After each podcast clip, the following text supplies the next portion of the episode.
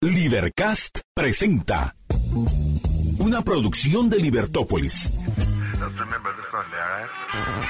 Día a día encontrarás los episodios de las emisiones correspondientes a nuestros programas.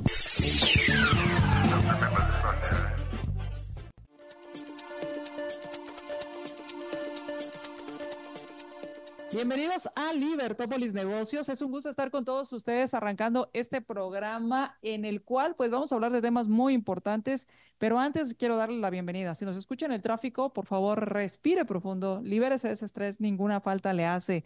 También a quienes nos ven y nos escuchan a través de las plataformas, la Facebook, YouTube, X o Twitter. Y también estamos eh, transmitiendo publicando contenido en TikTok y en Instagram. Nuestro canal es Libertópolis y les habla María Dolores Arias. También me acompaña en los micrófonos Sofía. ¿Qué tal, Sofía? ¿Cómo estás? Bien, gracias. Em, no sé, tenía una semana muy, muy buena. Eh, he estado como cerrando capítulos de muchas cosas y me alegró mucho algo que pasó, porque en el último programa cuando estuvimos platicando de mm, todo el tema de modelos de negocio. Y de innovación, así es. Sí, yo comentaba de la situación en Guate, ¿verdad? Que, que era duro lo de emprender y, y el jueves fue la final de esta competencia global de estudiantes emprendedores y pues la persona que era mi, mi mentí o quien estaba mentoreado ganó primer lugar. Entonces ahorita nos vamos a México a la regional y la verdad es que es un modelo de negocio con mucho futuro. Entonces me alegró ver fruto de muchas cosas en ese momento. ¿Ya ves? Sí, eso, eso es bueno, ver, ver esos pequeños alicientes que va uno saliendo adelante. Y está nuestro invitado, a quien vamos a presentar, con quien vamos a hablar acerca de este tema tan importante. Tú estás iniciando una empresa, quieres iniciar tu empresa o ya la iniciaste y quieres eh, darle una mejor estructura, pues vamos a platicar con nuestro invitado Pablo Peña quien es director de la División de Consultoría y Auditoría en Accountax Guatemala. Él es contador público y auditor, graduado de la Universidad Francisco Marroquín. Tiene una amplia experiencia profesional, más de 25 años en el tema de negocios. Ha trabajado también en otras empresas como eh, Arthur Andersen, Deloitte y Ernest Young. Y pues él es experto en temas de planificación fiscal y vamos a platicar con él cuando estás iniciando. Eh, primero, bienvenido, Pablo, ¿cómo estás? Bien, muchas gracias.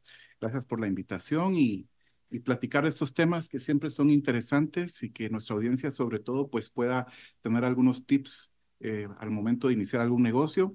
Eh, platicábamos fuera de micrófonos que normalmente uno de los temas que se dejan de último o no se toman en cuenta la parte de los impuestos y pues bueno, vamos a platicar un poco de eso.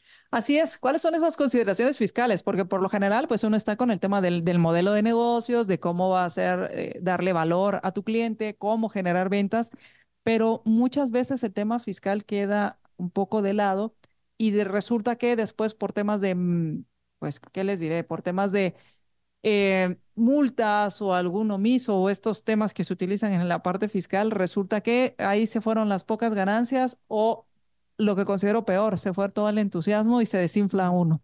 Entonces, eh, Pablo, ¿qué, eh, ¿qué, deberíamos, ¿con qué deberíamos empezar? ¿Cuáles son las, las primeras preguntas que deberíamos hacernos cuando estamos con una empresa, ya sea iniciando o cuando vemos que ya nuestra empresa va tomando pues más eh, tracción, va generando mayores ventas? Perdón, Pablo, antes de que inicies, este programa es muy importante, de verdad, todos los que nos están oyendo, especialmente a los emprendedores que están iniciando, es información sumamente importante que va definitivamente a marcar mucho la diferencia en cuanto a su modelo de negocio cómo funcione y qué tan empapados estemos de esta información que, para serles sincera, la mayoría somos bastante ignorantes de todo este tema fiscal y legal. Así que pongan mucha atención a esto que Pablo nos va a compartir de qué es lo más importante que un emprendedor y un empresario debería saber.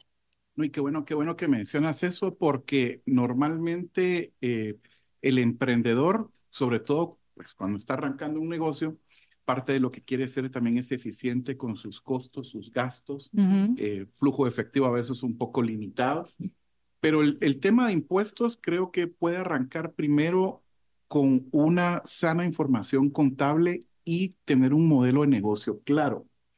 ¿Por qué mencionamos esto? Porque eh, va muy de la mano el tema de tener un modelo de negocio, saber hacia dónde voy, haber hecho una investigación, eh, y no solo querer abrir un restaurante donde hay 20 más eh, o, decir voy a abrir un, una empresa de servicios y, y, hay mucha competencia alrededor o, o, poder determinar cuál es también el modelo económico que voy a seguir. Entonces va de la mano ese modelo de negocios con hacer proyecciones financieras. Y, realmente aquí no hay mayor ciencia, digamos, en el sentido de que esas proyecciones financieras es simplemente saber cuáles van a ser mis ingresos, de dónde los voy a obtener, una estimación de cuánto va a entrar y también una estimación de cómo voy a ir gastando. Mejor si lo tengo mensualmente y por lo menos proyecto un primer año. Eso me va a dar eh, pues la visibilidad de cómo puedo tener una primera impresión de lo que podría ser, qué necesito invertir en qué necesito gastar, si necesito sacar algún tipo de permiso eh, y todo eso. Pero la parte económica es importante porque, eh, pues, por ahí decía alguien, no recuerdo su nombre, que de lo que seguro no nos vamos a librar es eh, en la vida es librarnos de la muerte, porque algún día vamos a morir, y de los impuestos. Los impuestos siempre van a existir y en un país como el nuestro, donde también estamos en un crecimiento bastante acelerado de los eh, procesos de control y monitoreo y fiscalización, ahora cada vez es más difícil eh, que un emprendedor diga voy a trabajar desde, desde la informalidad. Eh, poco a poco el fisco en Guatemala pues está encontrando los medios para fiscalizar y entonces la primera recomendación es formalizar nuestro negocio. Pero para tomar esa primera decisión tengo que tener claro ese plan de negocio y tener clara una proyección de ingresos, costos y gastos para determinar qué régimen fiscal me va a ser más conveniente. Mm, claro. Y aquí tenemos principalmente dos impuestos que, que podría decir son los que siempre vamos a encontrar, que uno es el impuesto sobre la renta, que es el impuesto que se va a pagar en función ya sea de mis ingresos totales o de mis ganancias, y la única forma que voy a determinar qué me conviene más es hacer esa proyección eh, de, los, de los ingresos eh, y una proyección financiera. Luego está el, otro impuesto que afecta, que es el IVA, aunque el IVA no va a afectar directamente mis resultados como empresa, pero sí el, el, el precio de mi servicio o mi producto y saber cómo funciona el IVA, de que las compras que yo pueda hacer de bienes y servicios que estén relacionados con el giro de negocio, ese IVA lo voy a poder recuperar contra el IVA que cobre a mis clientes. Entonces, esos dos elementos eh, van a jugar para poder determinar también flujos de efectivo y poder ver cuál va a ser la carga financiera que mi empresa va a tener. Yo sé que tal vez estoy hablando un poco en chino para alguien de decir qué es eso de la carga financiera de las proyecciones.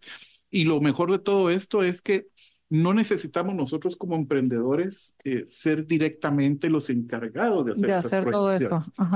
Ahí es donde viene un valor importante, que es otro elemento que creo que hay que considerar, es el de asesorarnos adecuadamente. Eh, hay profesionales, hay empresas a todo nivel, no necesitamos ir a tocar puertas de una gran firma de auditoría, eh, pero sí saber con qué profesional podemos acercarnos y que eh, sea una persona que reúna pues experiencia, eh, reúna también la capacidad de podernos atender y que podamos tener consejo de parte de ellos, sobre todo en la parte de las proyecciones financieras y en poder tomar una decisión correcta en el pago de impuestos. Hay, hay tocas un tema muy importante también, eh, Pablo, que es el tema de buscar una asesoría profesional. Por ejemplo, tenemos experiencia de ir al médico y muchas veces escucho quejas recurrentes de ni siquiera me volteó a ver, ni siquiera me, me auscultó, no me tomó la presión, nada entonces no me da mucha confianza. ¿Qué pasa con la asesoría en este caso? ¿Cuáles son esos, esos temas? Porque ahí no es que vayamos cada año. O sea, ¿qué deberíamos tomar en cuenta? De hecho, yo uso la misma analogía con, ir al doctor, porque normalmente cuando nosotros vamos al doctor, eh, pues necesitamos sentirnos cómodos con la persona que, que nos va a, a, examinar. Normalmente digo, preguntamos qué tipo de doctor es, qué, qué, qué qué experiencia tiene, qué grado académico, qué maestrías tiene, qué especialización.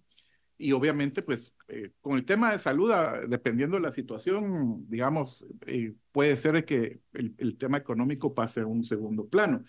Pero lo que hemos visto en la práctica es que muchas veces el tema contable y de estas decisiones de acercarnos a un asesor, que no necesita ser un contador público y auditor, eh, pero muchas veces pensamos más en el precio que en realmente la capacidad de la persona que nos pueda atender.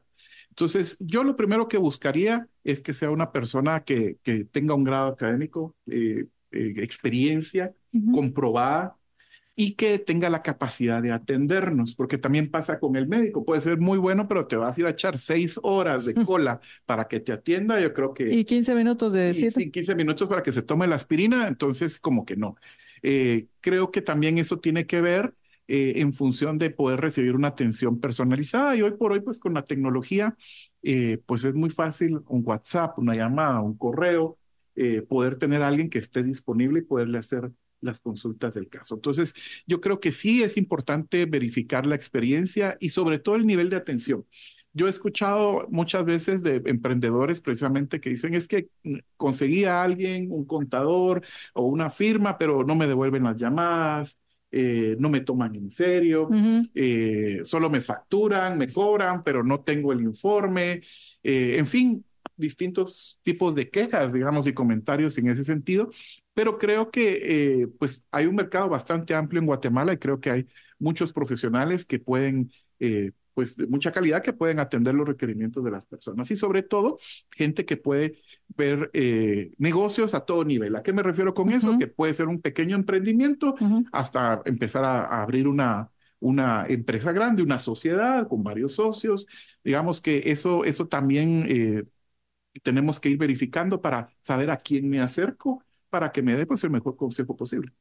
Ok, voy a hacer aquí la pausa para no quedarnos a la mitad con la siguiente pregunta que va con respecto a, bueno, ¿cuáles son las opciones que tengo con mi empresa? Eh, tú dijiste, debemos tener en cuenta el tema del ISR, debemos tener en cuenta el tema del IVA, así como los flujos de efectivo, porque esto determina eh, cómo vamos a ir eh, pagando estos impuestos y esos flujos. Em, en ese sentido, ¿cuáles son las opciones que se tiene? Porque por lo general, lo que se hace es que uno empieza a facturar con su nombre y ya estuvo, ¿verdad? Así que vamos a hacer una pausa y si tú estás haciendo esto, ¿es lo mejor para ti? Vamos a hacer una pausa y regresamos. Regresamos a Libertópolis Negocios y estamos platicando con Pablo Peña acerca del tema de qué opciones tengo para, em, qué consideraciones fiscales debo hacer en mi empresa para elegir el mejor o el régimen que más me conviene. Y entonces, al salir del corte, eh, Pablo, te preguntábamos con respecto a por lo general, cuando uno inicia la empresa, uno empieza a facturar y lo que quiere es arrancar y hacer su primera venta y empezar a sentir que ya estás haciendo algo. Y por lo general, facturas con tu nombre. Eh, y ahora con el tema de las facturas electrónicas ya ni siquiera hay que imprimirlas, ni siquiera hay que, sino solamente entras a la agencia virtual y, y haces tu factura. ¿Qué hay de esto? Es, ¿qué, ¿Qué, piensas de esta situación? ¿Es, ¿Es aconsejable, no es aconsejable o, es un proceso de transición? ¿Qué piensas de esto? Eh, bueno, realmente depende y depende mucho de lo que platicábamos al inicio de ese plan de negocios y, y cómo quiero, cómo veo eh, que puede funcionar mi negocio. Porque a un inicio, si realmente es algo que va a empezar pequeño, etcétera, puede ser que yo como persona individual pueda empezar a facturar. Eh, y más adelante, como bien decías, pues migrar a una estructura de tener ya una sociedad eh, y poder trabajar desde, desde una entidad jurídica. Realmente lo mejor es, es poder hacer ese análisis desde el inicio, porque eh, muchas veces sucede también de que el negocio empieza a crecer y empieza a, a, salirse muchas veces de las manos de las personas, el hecho de tener que facturar desde un NIT personal, por ejemplo, y no aprovechar, por ejemplo, ventajas que nos da la legislación en Guatemala como tener una sociedad, una sociedad anónima donde no aparece mi nombre propiamente y por cuestiones de seguridad entonces poder utilizar figuras de ese tipo.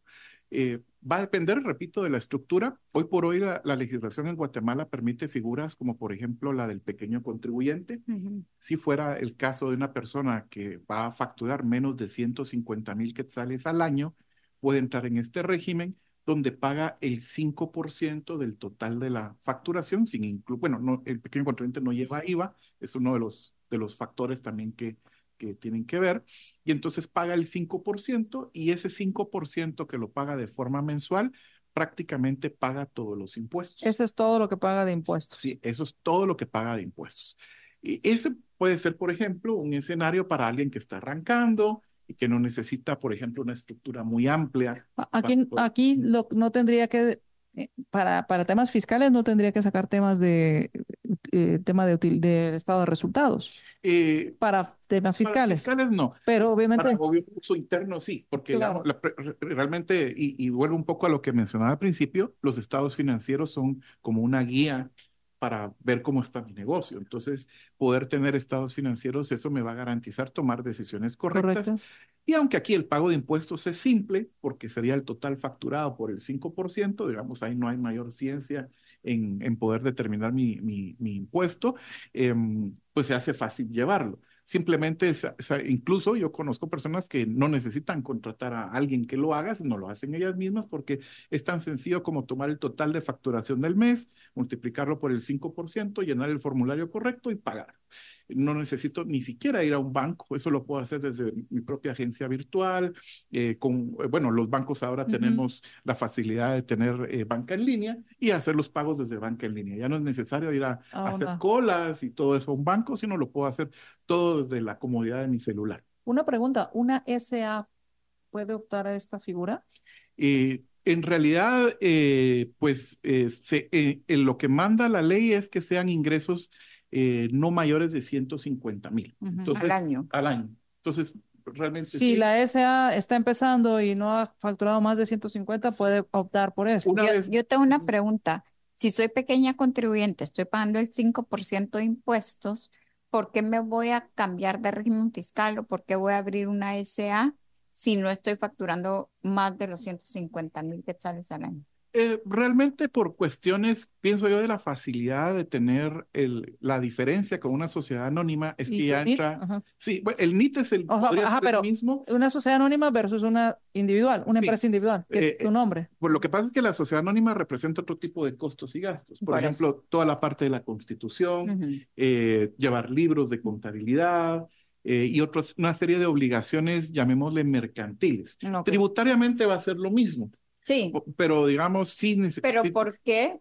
Eh, porque esto es algo muy importante. La mayoría de emprendedores en Guatemala emprenden por necesidad y siguen toda su vida bajo ese modelo, facturando como pequeño contribuyente. Y nosotros sí fomentamos mucho el que abran su SA, paguen impuestos, generen empleo. Y quisiera que usted nos contara, o, o desde su punto de vista, por qué es la importancia de migrar de ser pequeña contribuyente a formar mi SA. Hay, hay varios factores. Uno, por ejemplo, eh, la protección también de, de, la identidad de la persona. ¿Verdad?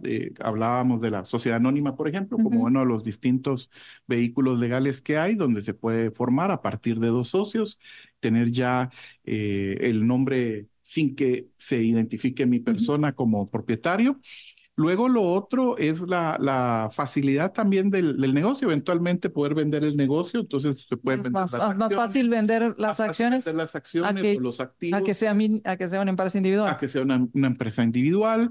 También el, la cuestión de la percepción de parte del mercado, porque si normalmente ven que es un pequeño contribuyente, eh, pues primero no genera IVA, y desde ahí, como no genera IVA, entonces hay quienes quieren en algún momento, eh, por ejemplo, eh, que, la entidad que les presta el servicio, por cuestiones también de recuperación de IVA, les facture con IVA y entonces el pequeño contribuyente no lo puede hacer por esa definición legal, y entonces, mientras que una sociedad anónima sí tendría que facturar con IVA. Y entonces, eh, a veces esas decisiones se toman por flujos de efectivo también, ¿verdad? Que, las entidades tienen. Y, repito, más, también más allá de eso, la percepción que se puede tener de alguien de, que es pequeño contribuyente, normalmente lo asociamos con un emprendedor, alguien que está arrancando. Muchas veces eh, la gente lo tilda hasta de, de informal, llamémoslo de alguna medida, porque no tiene una, una estructura legal que lo respalde. Entonces, hasta un tema de imagen, digamos, de cómo me vendo hacia la comunidad de negocios, de tener un vehículo legal, le da como que mayor seriedad y formalidad a, al producto o el servicio que estoy ofreciendo. Claro, y otro tema muy importante es también la responsabilidad de la empresa, porque yo no lo sabía, pero al facturar con tú y adquirir obligaciones como empresa individual, no importa cuándo hiciste tus activos, o sea, si tú iniciaste con un vehículo, una casa, que no están metidos en el negocio, pero si tú contraes obligaciones, es todo tu patrimonio el que está involucrado en responder a esas obligaciones. Y la sociedad eh, anónima, por ejemplo, esa limitación de responsabilidad llega hasta el monto de las aportaciones. y, de lo que es dueña la empresa. Y lo que es dueña la empresa, pero no afecta al, al, patrimonio del, de cada socio, por así llamar. O sea, sí le afecta el patrimonio porque es su empresa, pero no al resto de su patrimonio. Y no en título, a título personal. Ah, ya, sí. Entonces, esas son varias de las ventajas eh, pues obviamente eh, que, son el uso de vehículos legales, ¿verdad? Eh, porque como ya lo decía al principio, fiscalmente pudiera ser hasta el mismo tratamiento fiscal, entonces no va a hacer mucha diferencia, pero, pero sí un vehículo legal que puede dar otra, otra serie de facilidades y seguridad a la inversión de, de las personas. Entonces tenemos una figura que es el pequeño contribuyente, que este puede facturar hasta 150 mil y solo paga el 5% del IVA. Exactamente. Luego eh, están ya la, los que facturan más de 150 mil, entonces ya entran a, regímenes donde hay, ahí sí ya sale del esquema de pequeño contribuyente y entonces tiene que tomar la decisión en el impuesto sobre la renta qué régimen le conviene aplicar. Hay dos regímenes que la ley permite. El primero eh, se le denomina eh, sobre utilidades de, de actividades lucrativas y el segundo es el régimen opcional simplificado sobre ingresos de actividades lucrativas. ¿Cuál es la diferencia? En el régimen sobre utilidades se paga un impuesto sobre la renta cuya tarifa es del 25% sobre la utilidad del negocio, es decir, sobre la ganancia. un cuarto de, tus ganancias son del gobierno. Son del gobierno. Es el, principal socio. Ok. Y luego está el régimen opcional simplificado que permite pagar sobre los ingresos totales, es decir, el total de ingresos eh, sin descontar costos y gastos. Los ingresos brutos los denomina la ley. Y eso paga el 5% si son menos de 30 mil quetzales mensuales o paga el 1.500 quetzales, que por decirlo de otra forma es el 5% de los primeros 30 mil, y el exceso, es decir, si la renta es mayor de 30 mil, la diferencia con esos 30 paga el 7%. Entonces sería una combinación entre los primeros 30, que serían 1.500, más el 7% de lo que exceda los 30. Ese régimen es mensual, mientras que el primero que mencioné es un régimen anual que hace pagos trimestrales. Como anticipos. Como anticipos y se liquida. Bueno, ambos son anticipos, solo que uno es cada tres meses y el otro es mensual. Eh, no, de hecho, el primero es el que mencionaba sobre, ingresos, es ah, sobre, utilidades, anticipo. anticipo trimestralmente eh, y liquido a final eh, del, año. Los, los, últimos, los primeros tres meses del año inmediato siguiente. O sea que ahorita andamos todos sufriendo porque el 31 de marzo toca pagar el impuesto anual. Exactamente. Y lo único bueno es que como 31 de marzo está en la Semana Santa, se corre al 2 de abril. Pero... O sea que no van a tener Semana Santa. No, Semana Santa. Entonces, por ejemplo... ¿Y, ¿Y, qué régimen le conviene a quién? Porque depende si son servicios, productos. En eh, realidad, tal vez el, el, factor de decisión no es tanto el tipo de actividad, sino eh, el margen de contribución. Porque si es un margen de contribución alto, es decir, la ganancia, eh, y ese margen de contribución lo medimos entre la utilidad dividido el total de ingresos, si ese es grande, pues obviamente no es lo mismo pagar el 25% de la utilidad que el 5 o 7% de los ingresos totales. Entonces, si ese margen de contribución es grande, eh, convendría más irse sobre los ingresos. Pero si el margen de contribución es pequeño y realmente lo que se gana es en función del volumen de las transacciones, eh, convendría pagar el 25% sobre la utilidad.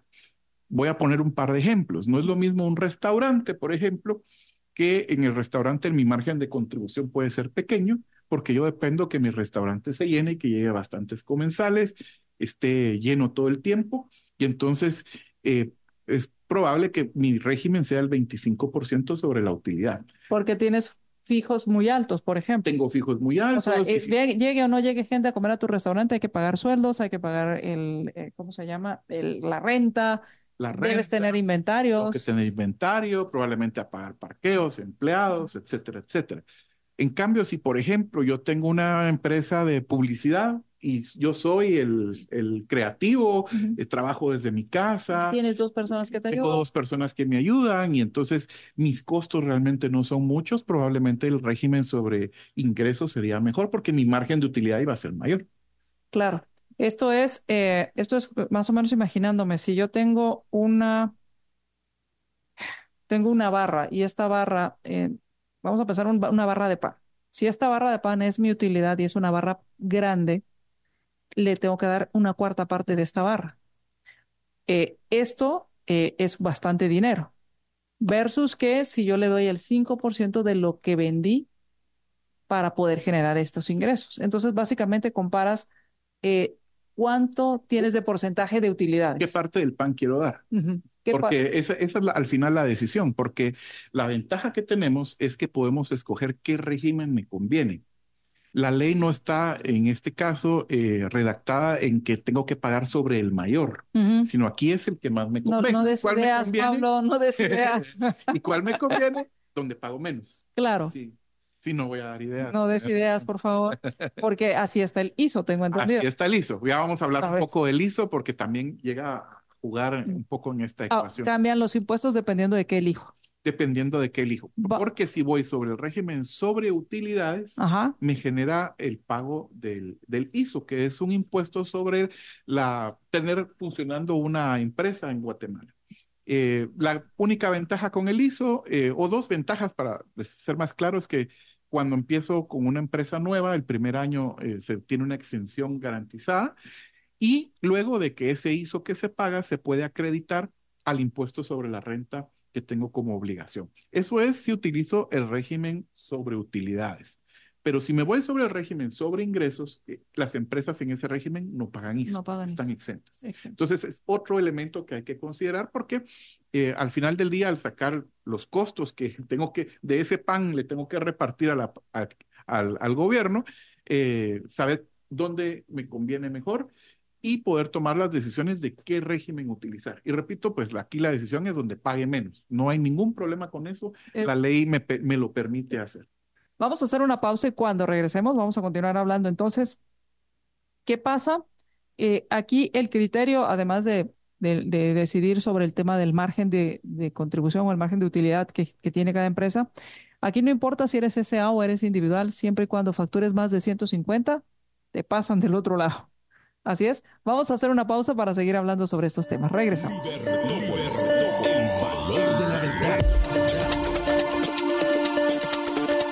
Regresamos a Libertópolis Negocios y estamos platicando con Pablo Peña, quien es director de la División de Consultoría y Auditoría de Accountax Guatemala. Estamos hablando acerca de las consideraciones fiscales que debo tener para, eh, debo de tomar en cuenta para iniciar mi negocio o si ya estoy en mi negocio. ¿Qué pasa si ya estoy en mi negocio, Pablo? ¿En qué momento tomo esta decisión? La puedo tomar en cualquier momento porque cuando la estoy creando es ahí donde me asesoro y decido cómo, en qué régimen voy a empezar mis, mis operaciones. Pero si ya estoy operando, ¿en qué momento puedo hacer esta decisión?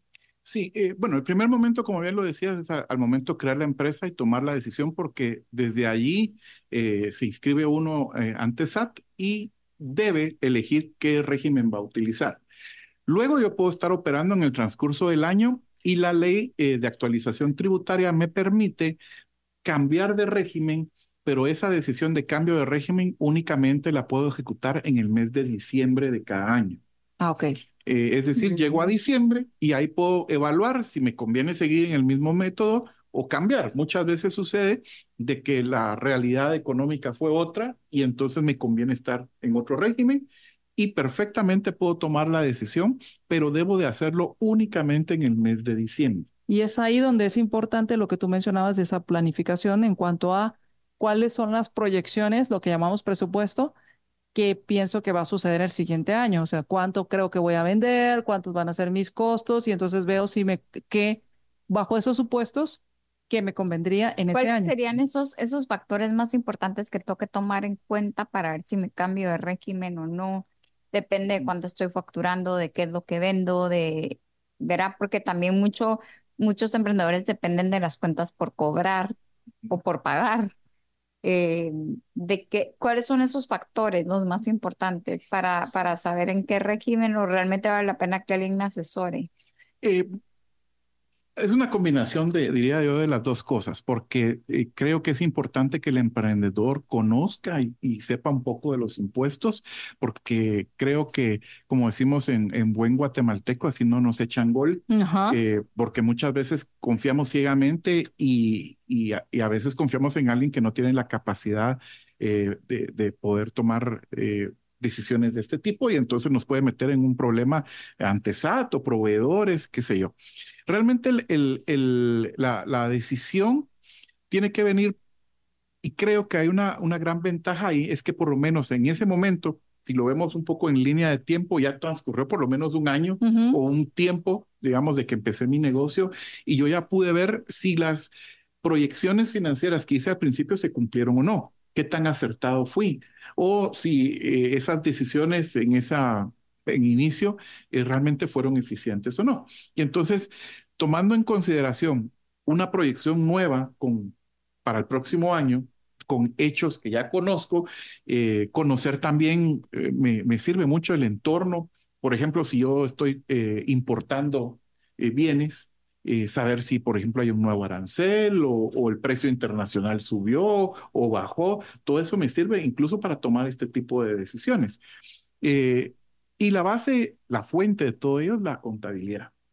Eh, y, pues ya lo decíamos un poco al principio, eh, pues mejor si tengo alguien que conozca contabilidad y me dé estados financieros que me permitan tomar esas decisiones, porque no solo es el presupuesto, digamos, como, como un elemento para tomar decisiones, sino proyectar mis resultados. Al final, todo emprendedor toda persona que inicia en este tipo de, de, actividades lo que busca es una rentabilidad, lo que busca es ganar dinero y, y, y, yo creo que estar sin contabilidad es como ir manejando sin brújula, o sea, es, es manejar a ciegas. Entonces, esas decisiones tienen que estar fundamentadas en lo que la información contable me da. Y por eso es importante proyectar. Eh, y las proyecciones, pues, eh, cada día pues los vamos a ir afinando en función de la experiencia, en función incluso de qué asesores tengo, porque, insisto, la parte de asesoría es fundamental porque no necesitamos saber todo.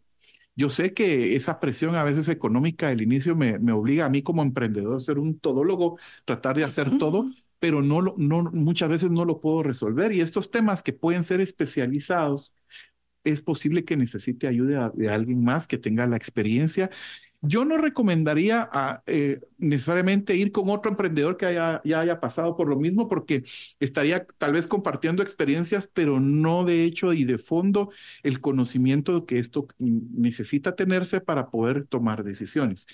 Y no todos los negocios, aunque se parezcan y sean de lo mismo, eh, van a ser iguales o necesitan las mismas decisiones.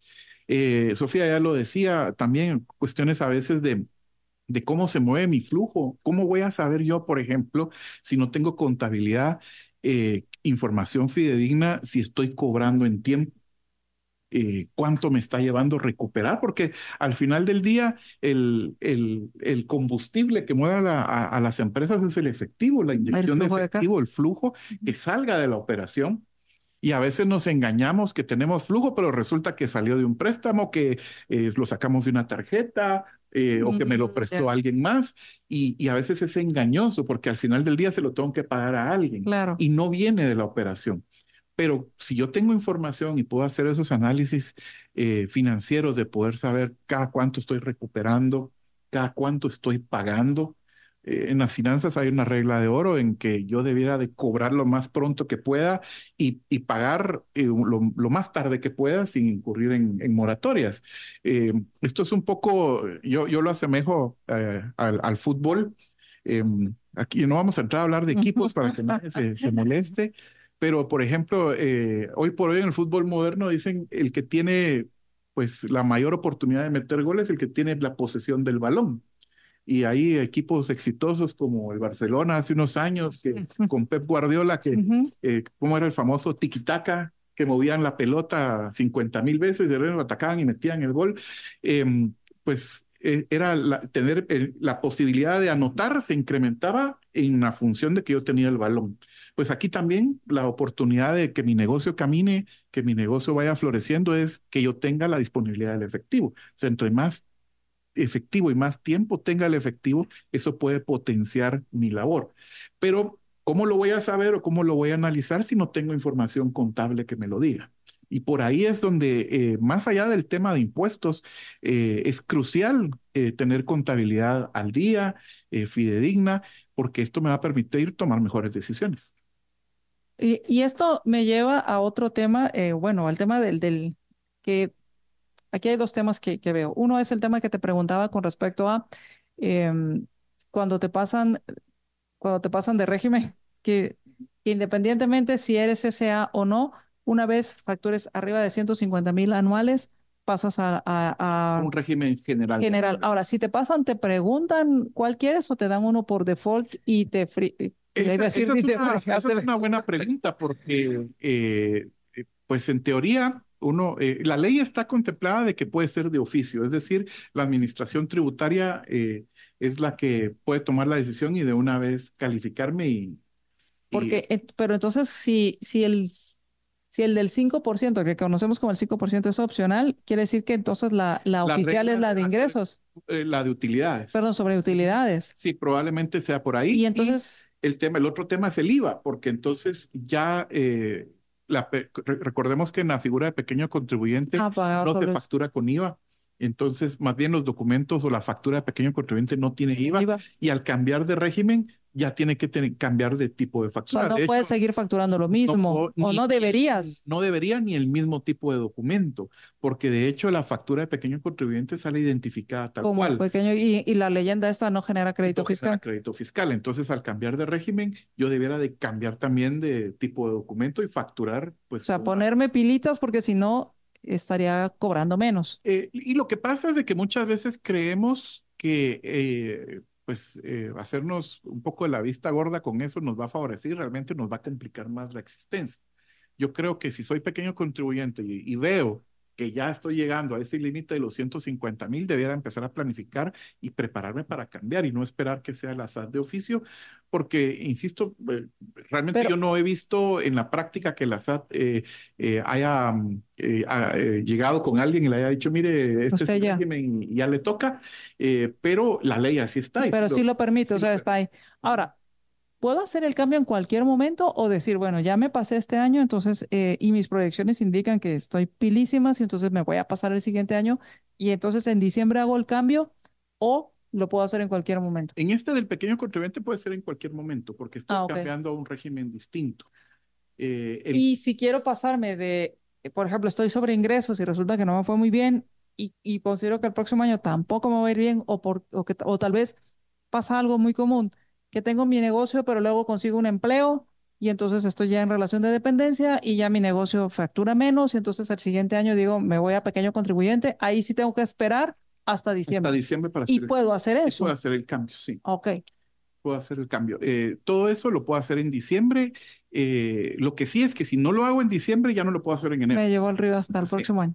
hasta el próximo diciembre. De hecho, hasta el año pasado eh, se permitía, y, y, eso es algo que, que, estamos averiguando, se permitía pagar con multa antes, digamos, el cambio. Yo podía mm. hacer un cambio en enero, inclusive antes del 15 de febrero, por ejemplo, que fue el primer pago eh, en el régimen simplificado, eh, pero a partir de este año ya no se pudo porque se pagaba la multa y uno podía hacer el cambio como extemporáneo. Ya la, eh, pues los, las regulaciones ya, ya no se permite. De hecho, eh, nosotros tuvimos un par de casos donde nos dijeron, mire, que ah, vamos a ver, porque antes sí se podía y resultó que ya no se pudo, ni, siquiera pagando multa. Ni siquiera pagando multa. Sí, entonces ya, ya eso es otro tema, que hay que estar muy al tanto de los cambios eh, que pues cuando uno eh, es emprendedor, pues lo que debería estar concentrado es en estar viendo que el negocio funcione y, camine. Y estos temas muchas veces pues pasan desapercibidos. Si no, si no los conozco y, y, y no contrato o no tengo a alguien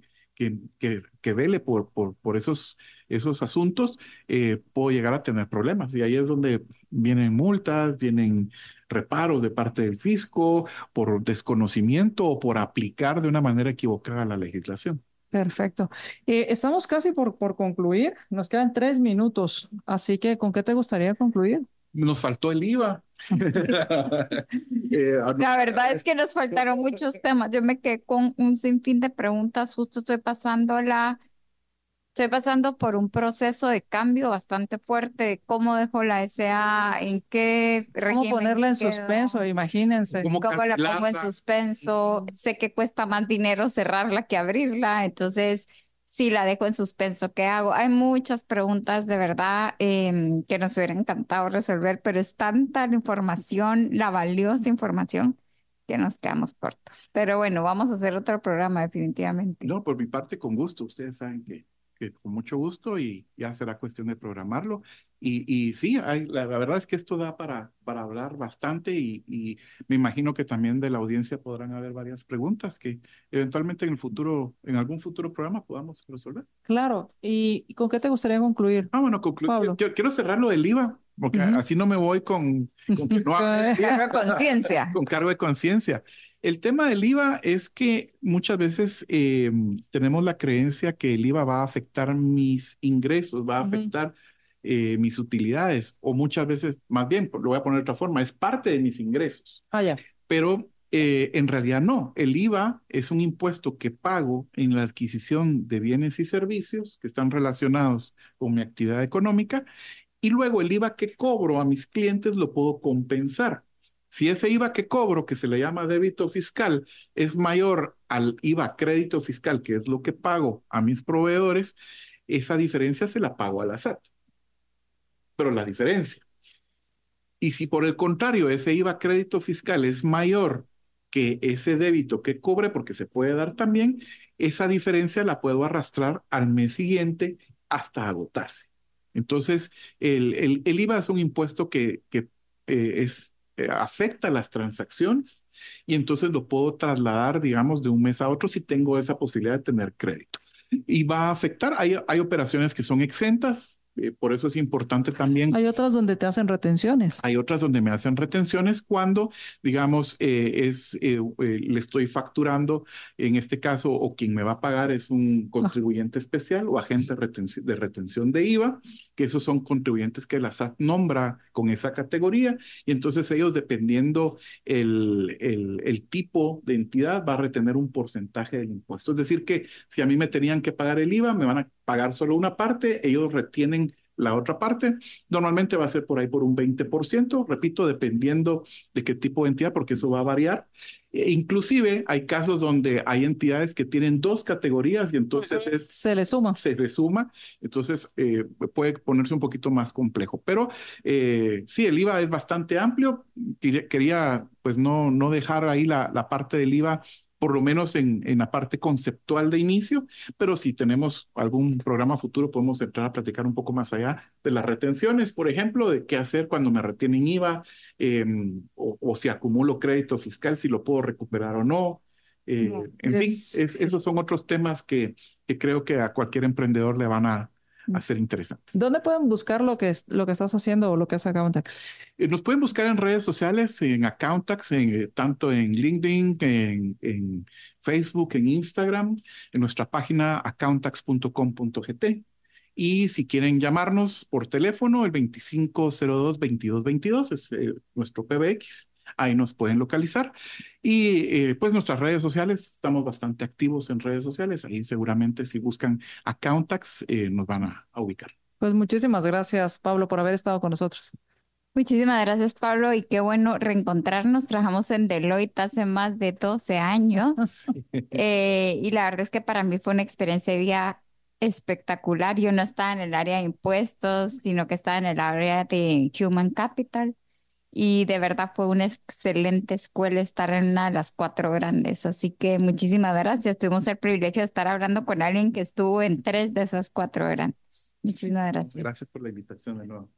Y gracias, gracias a todos ustedes. Gracias por habernos acompañado y gracias por dejarnos sus comentarios. Comparte esta transmisión para que hagan esa planificación. Hagan esa planificación, están a tiempo y, eh, y que al final el tema fiscal no sea un tema que sea un impedimento para hacer crecer sus negocios. Así que nos escuchamos hasta la próxima.